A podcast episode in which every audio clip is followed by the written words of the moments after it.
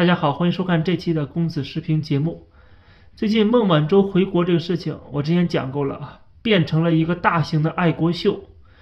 呃，然后中国人都像打了鸡血一样，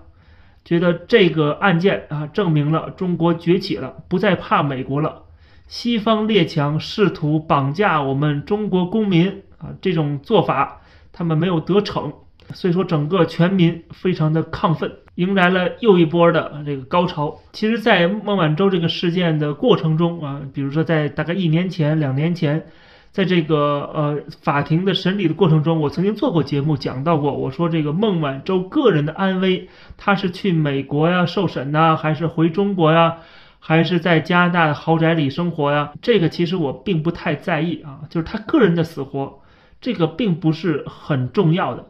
更重要的是，华为这家公司作为中国所谓的伟大复兴的战略的一个重要组成部分，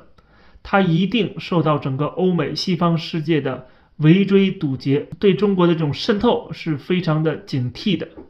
这个是会导致整个华为这家企业啊是很难在海外生存。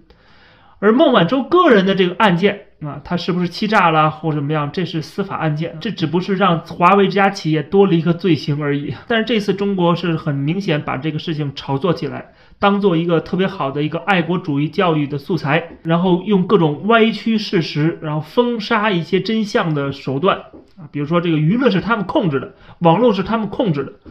啊，这样的话就可以在墙内啊给人民洗脑啊造谣啊，说这个孟晚舟被抓是什么政治迫害什么的之类的啊。实际上最擅长政治迫害的就是中国共产党政府了。孟晚舟这个案件本身就是个司法案件，没什么可说的，他自己都承认他做过这些事情啊，误导这个金融机构什么的。不管是美国还是加拿大，都给予孟晚舟充分的人权、充分的辩护的权利，对吧？让他请这个庞大的律师团。然后所有的法庭上的争锋，然后这个辩护，然后起诉的这些文件，全部都是可以公开查阅的。所以这个案件是一个司法案件，非常的透明，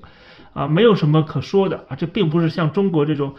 呃，政治迫害啊，比如说抓那两个加拿大人公民啊，说他们是间谍，有害这个中国国家安全啊。到底怎么伤害了中国国家安全，谁也不知道。那么实际上，我们应该抱有这样的一个态度啊，就是说看重点。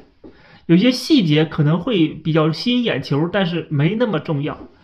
比如说这次孟晚舟的案件就是这样子，华为到底还能不能在海外生存，这是根本问题。而这一个问题我之前就讲过了，判断的非常的清晰啊，就是说孟晚舟就算回了国，华为也好不了哪儿去。中国跟西方整个的对立，然后冷战这个历史大趋势或者大方向是不可能有任何的改变的。我看到中国的很多的媒体，包括《环球时报》，包括一些所谓的专家，他们就讲说，这一次孟晚舟能够回国，美国能够把孟晚舟放回来，这说明拜登政府在向中国示好。我还是那句话，这个不是示好，他就算再示好，习近平继续的这种搞这种加速主义的话，好也好不了哪儿去。果然，就在今天，白宫发言人就。正式的回应了这个话题，他说孟晚舟这个案件就是一个独立的司法案件，由司法部跟孟晚舟的律师团队，他们怎么在法庭上去辩论呢？或者是达成任何的协议啊、妥协啊？这个是出于法律的考量。其实这句话呢，我觉得可以分开来看啊，就是说他确实是有一个政治操作，就是美国确实在想着这个，如果能够把孟晚舟放回去，那么没准那两个加拿大人质就可以回来啊，而且很有可能会回来。我相信这是他们私底下有过这个协商的，而且白宫发言人也承认，拜登总统在电话里边直接跟习近平谈到了那两个加拿大公民的安危的问题。所以这件事情很明显是美国跟中国在孟晚舟和这个被绑架的两个加拿大人质啊人质外交上面有一个默契，就是我把孟晚舟先给你送回去，那你得把那两个人质给放了啊，就是有点像跟一个恐怖组织在。谈判那种感觉，那么最后的结果也确实是这样。但是白宫发言人却否认跟政治有任何的牵扯，他其实目的是讲说，这并不像很多中国的这些媒体啊，这些这个专家所谓的说这个是美国要改变对华的战略。他说的很清楚，就是美国对中国的这些人权问题啊、贸易问题啊，还有就是对华为的做法啊，美国政策在这次孟晚舟事件之后不会有任何的改变，因为在今天的美国。在川普执政四年之后，整个美国的呃战略已经有一个很明显的转变了，特别是通过印太战略来对中国加强这样的一个围堵。即使拜登政府上台之后，到今天为止仍然是维持这个大方向，这是我一直在强调的啊。很多人很讨厌拜登，很喜欢川普，所以他们就觉得拜登肯定会投共啊。我一直是让大家清醒、清醒再清醒啊，理智、理智再理智。啊不要因为你的情绪化，你就有这样的一个很明显错误的、离谱的一个预判、一个判断啊！这种判断我觉得不应该存在。我说了，拜登肯定是会比川普更加随性，或者说在某些方面他可能会受到华尔街的影响啊，会会跟中国有一点点的。呃，接触总体而言，它不会有一个一百八十度的转变啊，不会，绝对不会啊，到今天为止也没有。而且这次的美英澳的军事同盟关系的建立啊，也可以说明这一点。而且我们看，就在这两天，美国的忠实盟友英国的伊丽莎白女王号的航空母舰战斗群的一艘护卫舰，在周一穿过了台湾海峡。很明显看得出来，现在不仅仅是美国的军舰要穿越台湾海峡了，美国的这些盟友。也同样这么做啊！美国要求这些盟友，你跟我们一起加在一起来对付中国，来给中国一个震慑。中国外交部的反应说，英国是军心不良，破坏了台海和平稳定。他其实说这种话，我觉得特别可笑啊，因为。中国一直不停的啊，这个派军机去骚扰台湾，一天甚至派出十几架次的飞机，然后台湾的军机再去起飞拦截啊，双方有这样的一个对峙。请问这种军事上的挑衅行为，难道不是在破坏台海和平吗？啊，他们自己就在这么做啊，然后怪别人。英国的这个伊丽莎白女王号的航母战斗群，它是在九月份的时候访问日本，加强它在印太地区的一个军事存在啊，这等于是在配合美国盟友。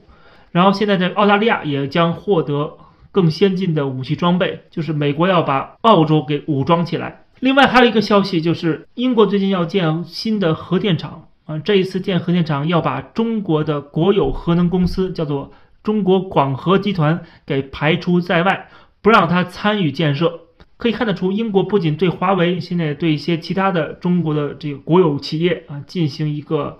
啊清理啊排除。把他们给排除在这英国的基础设施之外，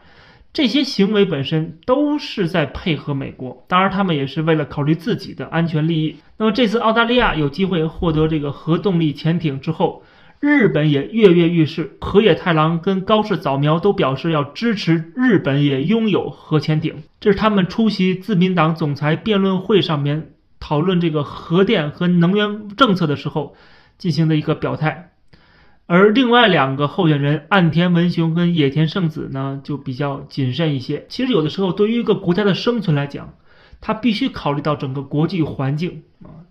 国际局势，他不可能关起门来闭门造车。日本就是一个典型的一个国家，它在美国的一个核保护伞之下的。当美国给予日本更多的这个操作空间的时候，日本肯定是要抓到这个机会啊，让这个国家能够。产生出更大的一个政治影响力啊，还有就是军事的实力，因为任何国家都知道，你不能够靠别人生存，你必须要靠自己。这就像师傅在教一些徒弟练功一样，那么其中有一个徒弟啊，深得这个师傅的喜爱，以前不让他练的一些厉害的招数啊，这回让你去练了。哪个学生哪个徒弟不愿意去练呢？肯定他们赶紧就是抓到这个机会就去练啊。同样的，这个日本也是一样。当美国对日本发展这个核武啊或者这个方面点了头之后，那么日本一定会这个积极的去跟进的。因为对日本来讲，中国是近在咫尺的一个威胁。现在有多少中国人 是天天想着要夺回钓鱼岛，对吧？杀光日本人的。然后最近欧洲也有一个事儿。也同样是对中国，这是在立陶宛和德国这两个国家，他们都已经开始展开了安全调查，调查中国的手机制造商，其中就包括小米，因为立陶宛发布了一个报告，说这个小米手机内设了审查功能，对国家安全造成了重大威胁。立陶宛的国家网络安全中心报告指出，中国手机制造大厂小米在欧洲贩售的这个旗舰机种当中。内建了审查屏蔽功能，